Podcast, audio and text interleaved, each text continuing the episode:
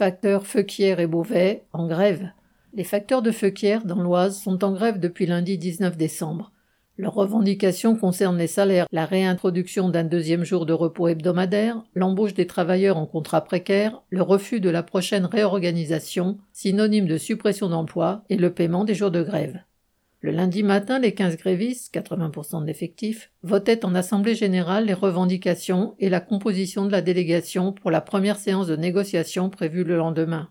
Mardi, ils sont allés à la rencontre des collègues de Beauvais en espérant qu'ils se mettraient eux aussi en grève. Quelques semaines plus tôt, 80 d'entre eux avaient signé une pétition sur les mêmes problèmes et l'avaient remise à 40 au directeur, le même que celui de Feuquière. Se mettre en grève est toujours délicat, et le faire de manière spontanée est interdit à la poste comme dans toute la fonction publique. Il faut être couvert par un préavis de grève déposé cinq jours auparavant par une organisation syndicale. Il y a bien une possibilité, profiter d'un préavis entre guillemets glissant, déposé au cas où.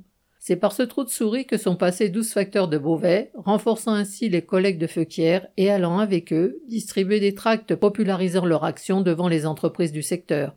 Mercredi matin, cinq facteurs des bureaux, dont Sambray, ont rejoint le mouvement. La séance de négociation a tourné court, le directeur refusant la présence de la représentante qu'ils avaient choisie à l'unanimité, les grévistes ont repoussé au lendemain la négociation. La CGT s'étant engagée à déposer un nouveau préavis pour Beauvais à compter du lundi 26 décembre, les grévistes ont bon espoir de renforcer leur mouvement. Correspondant Hello.